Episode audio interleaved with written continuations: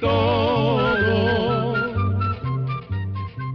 Llegó la escuela, llegó la escuela, llegó por radio.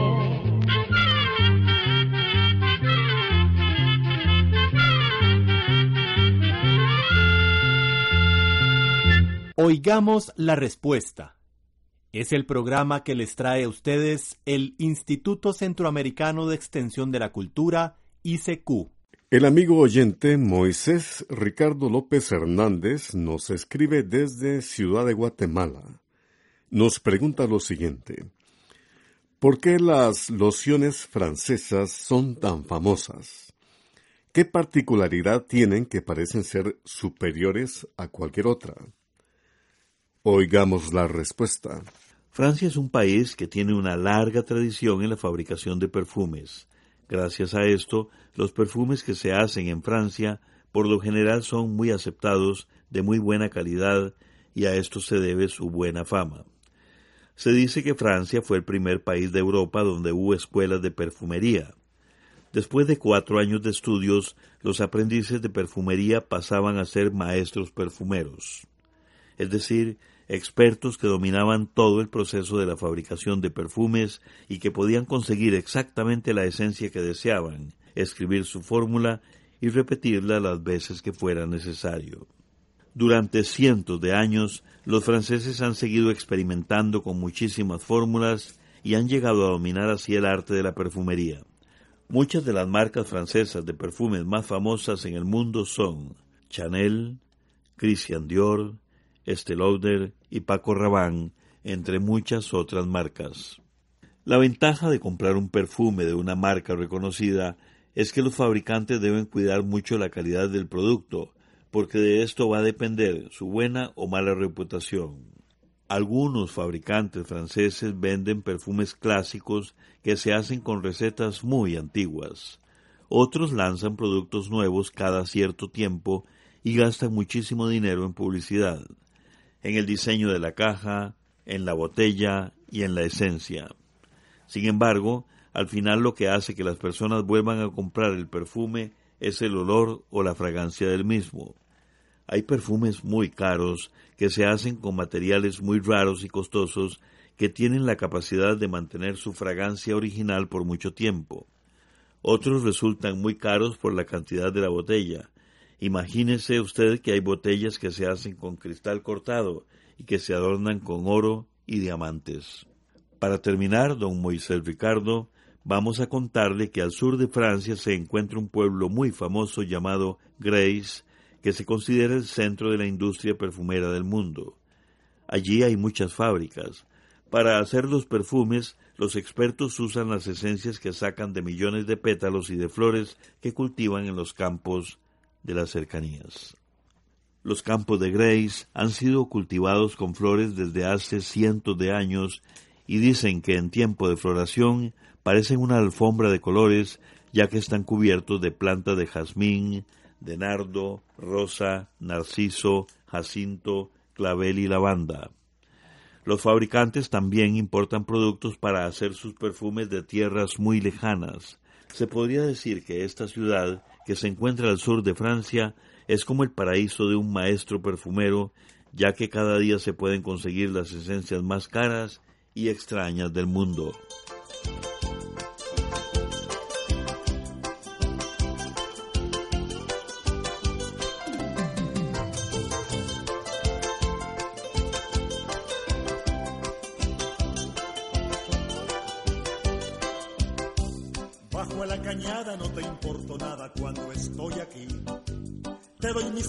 Por las madrugadas sin poder beber. Llego a tu ranchito como un huerfanito suplicando amor. Y la luna blanca sobre la barranca parece toser. No, negrita linda,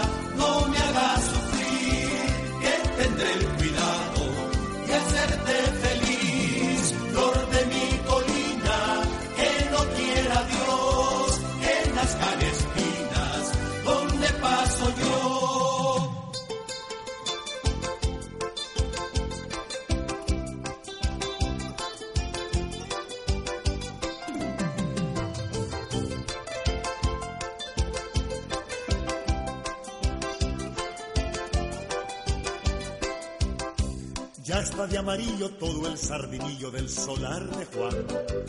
Murió de repente y ahí dice la gente que yo lo maté. Que murió de celos por aquel pañuelo que te regalé. Pero esto no es cierto porque antes de muerto platiqué con él. No, negrita linda, no me hagas sufrir,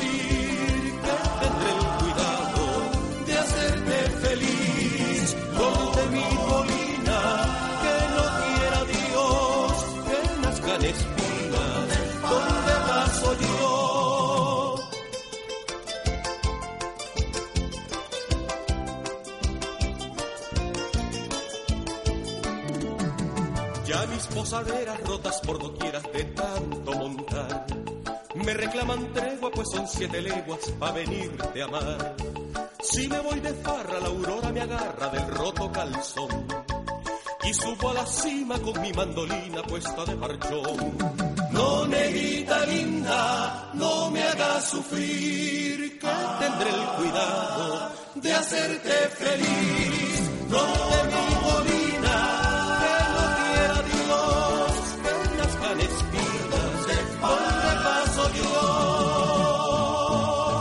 ¿Pueden hablarme de algunos insectos ponzoñosos como las avispas?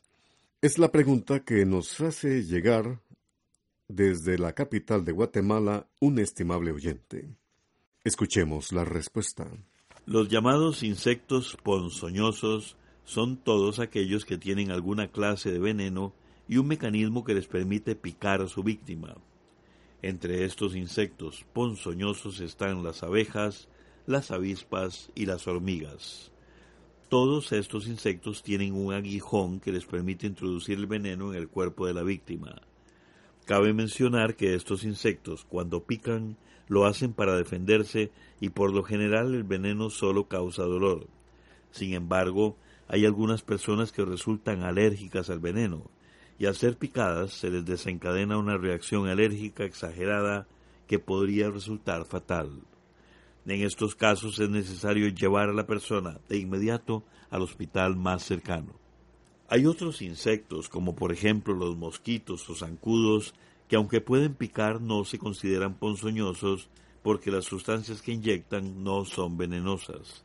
Los que sí son ponzoñosos son algunas especies de arañas y escorpiones, aunque estos no se consideran insectos, sino que más bien pertenecen al grupo de los arácnidos.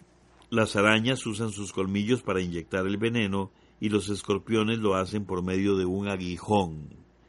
Es conveniente saber que aunque la mayoría de las arañas tienen veneno, solo unas pocas especies resultan peligrosas para las personas y lo mismo sucede con los alacranes. Por último, vamos a contarle que hay algunos escarabajos que tienen sustancias venenosas dentro de sus cuerpos. Y aunque no pueden picar, conviene saber que si se aplastan y estas sustancias entran en contacto con nuestra piel, pueden causar ampollas y enfermedades importantes. Desde Guatemala, un estimable oyente nos escribe para preguntarnos lo siguiente. ¿Qué es el tráfico de órganos y si sucede en todos los países? Escuchemos la respuesta. En casi todos los países existe la posibilidad de hacer operaciones para trasplantar órganos.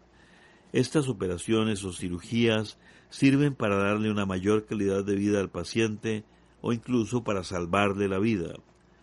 Con el aumento de estas operaciones se da el problema de que no siempre resulta fácil conseguir un donante para hacer el trasplante y por esto ha aparecido el comercio y tráfico ilegal de órganos. Este negocio viene a ser como el tráfico de drogas. Algunas personas se dedican a comprar órganos y los transportan para venderlos.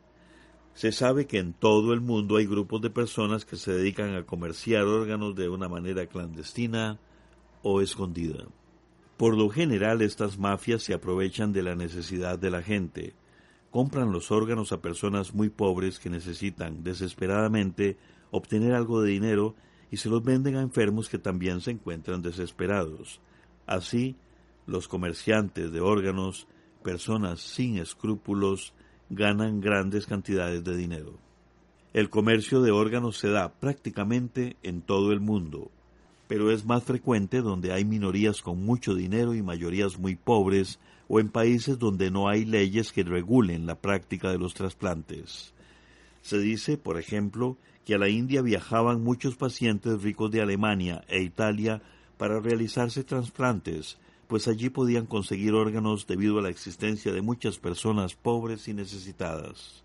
Como mencionamos, el comercio y tráfico de órganos es una actividad ilegal penada por ley. Las personas que necesitan buscar un donante para hacerse un trasplante pueden recurrir a asociaciones y agrupaciones de médicos que llevan en orden y bajo el amparo de la ley estos asuntos. En Costa Rica, por ejemplo, la Caja Costarricense del Seguro Social cuenta con un programa de trasplantes y hay varias asociaciones con listas de personas que están dispuestas a donar sus órganos, sea en vida o después de fallecidas, para darle a otros la oportunidad de superar sus enfermedades y obtener mejor calidad de vida. Estos programas no pretenden conseguir ganancias económicas con su actividad, sino que lo que promueven es la solidaridad con los enfermos.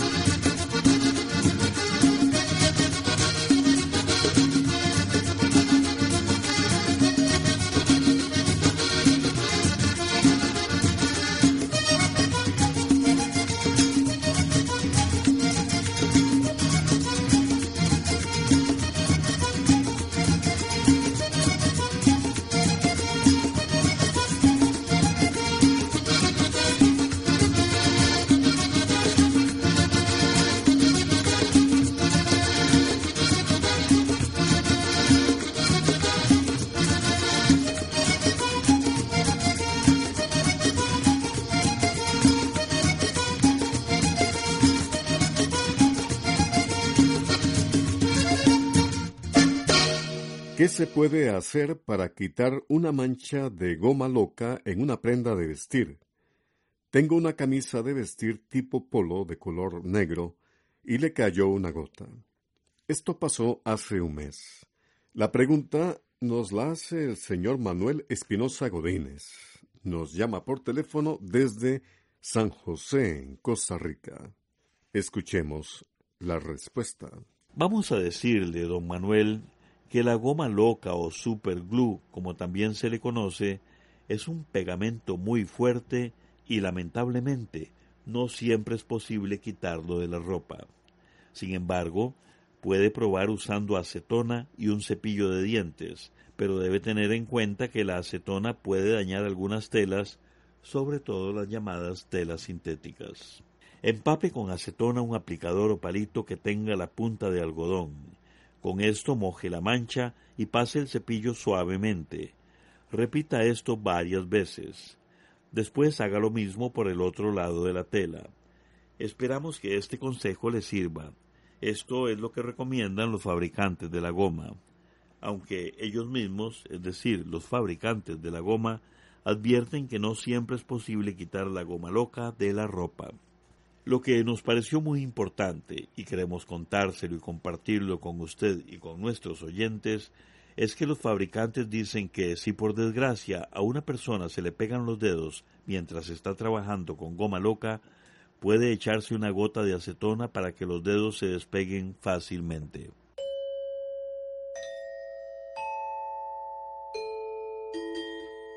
Desde la República de Panamá nos llega un correo electrónico de el señor Jorge Guerra y nos dice lo siguiente. Quisiera saber si las 24 horas del día está amaneciendo y anocheciendo en alguna parte de la Tierra. ¿Me lo podrían explicar, por favor? Oigamos la respuesta. Vamos a ver. La Tierra es como una inmensa bola que gira todo el tiempo. Va dando vueltas sobre ella misma como si fuera un trompo que se encuentra frente al Sol. Este movimiento nosotros no lo sentimos porque nuestro planeta es muy grande. Para dar una vuelta completa sobre ella misma, la Tierra tarda 24 horas. A este movimiento se le llama movimiento de rotación de la Tierra y el movimiento de rotación de la Tierra es el que produce que haya día y haya noche. Pero veamos, ¿por qué es que amanece y anochece? Todos los días podemos observar que cuando amanece el sol aparece por un lado del horizonte y al atardecer o anochecer desaparece por el otro lado del horizonte. Antes la gente creía que esto era debido a que el sol giraba o daba vueltas alrededor de la Tierra, pero ahora se sabe que esto no es así. Como ya le dijimos, la Tierra es la que va dando vueltas sobre ella misma, y como la Tierra es redonda, el Sol no la puede alumbrar a la vez, sino que solamente la ilumina por un lado. Pero conforme va dando vuelta, el Sol va iluminando una parte nueva de la Tierra y deja de iluminar la parte anterior. Cuando el lado de la Tierra en que nos encontramos le da a la cara al Sol, en nuestras tierras es de día, pero como la tierra sigue girando, llega un momento en que el sol nos deja de alumbrar y entonces se hace de noche en nuestros países. Mientras tanto, otros países se van iluminando con la luz del sol, o sea que en estos países va amaneciendo. Este movimiento de la Tierra es el que hace que haya día y haya noche. Así que podemos decir que durante las 24 horas que dura un día, Siempre hay países en donde está amaneciendo y otros países en donde está anocheciendo.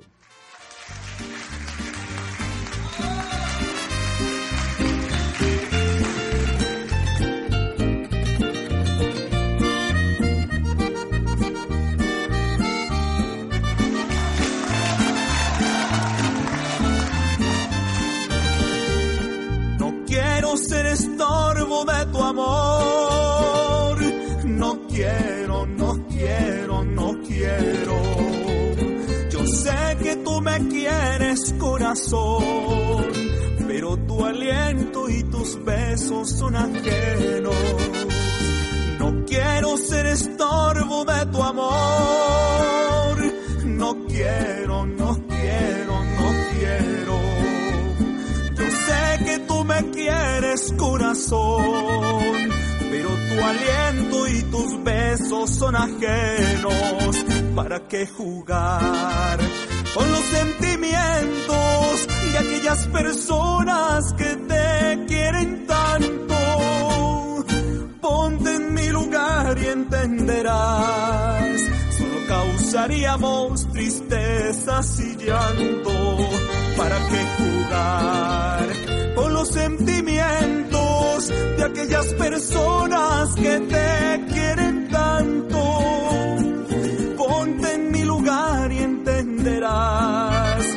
Solo causaríamos tristezas y llanto.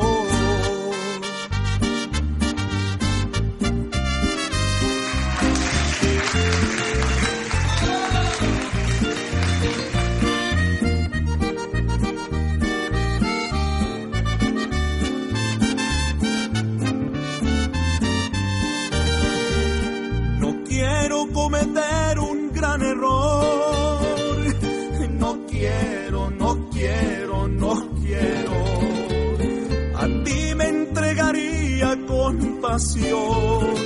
Pero sería traición y eso no es bueno. No quiero cometer un gran error. No quiero, no quiero, no quiero. A ti me entregaría con pasión, pero sería traición y eso no es bueno. ¿Para qué buscar lo que no has perdido? Solo es un capricho. Ahora yo te quiero preguntar, ¿qué pasaría si te hicieran lo mismo? ¿Para qué buscar lo que no has perdido? Si lo piensas bien, solo es un capricho. Ahora yo te quiero preguntar, ¿qué pasaría si hicieran lo mismo?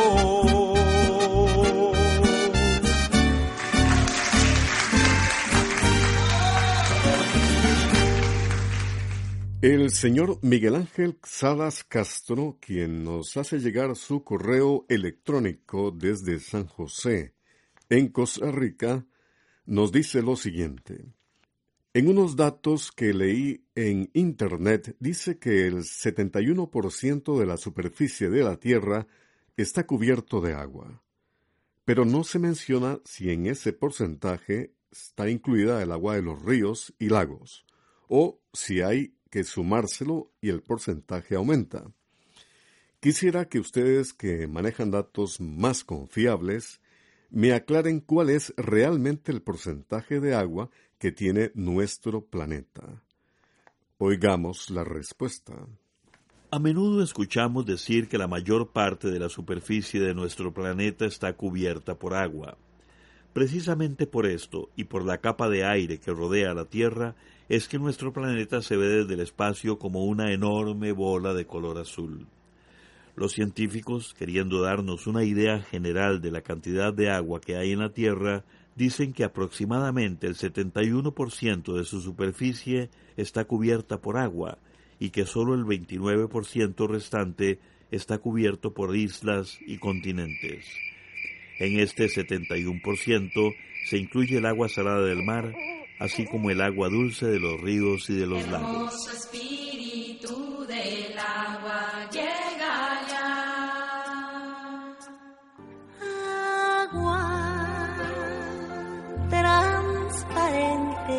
Pura.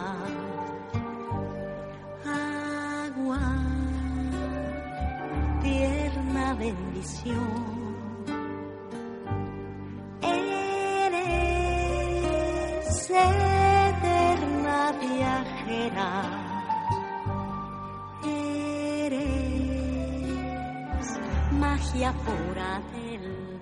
Programa C, Control 52. Así llegamos a un programa más de Oigamos la Respuesta. Pero le esperamos mañana, si Dios quiere, aquí por esta su emisora y a la misma hora. Mándenos sus preguntas al apartado 2948-1000 San José, Costa Rica. También nos puede llamar a los teléfonos 22 25 52 38 o 22 25 53 38 o mándenos un fax al 22 25 22 27. También le damos el correo electrónico icq.org.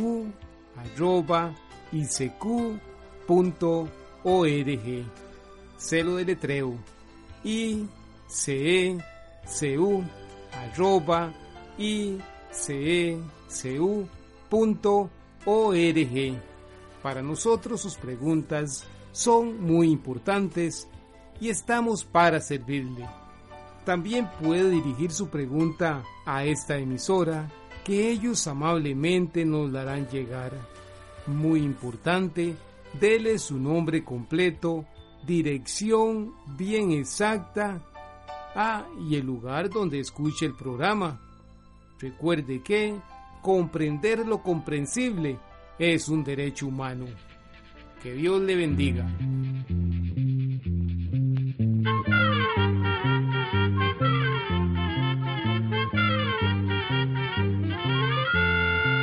Llegó el momento de despedirnos. Se va a la escuela, se va cantando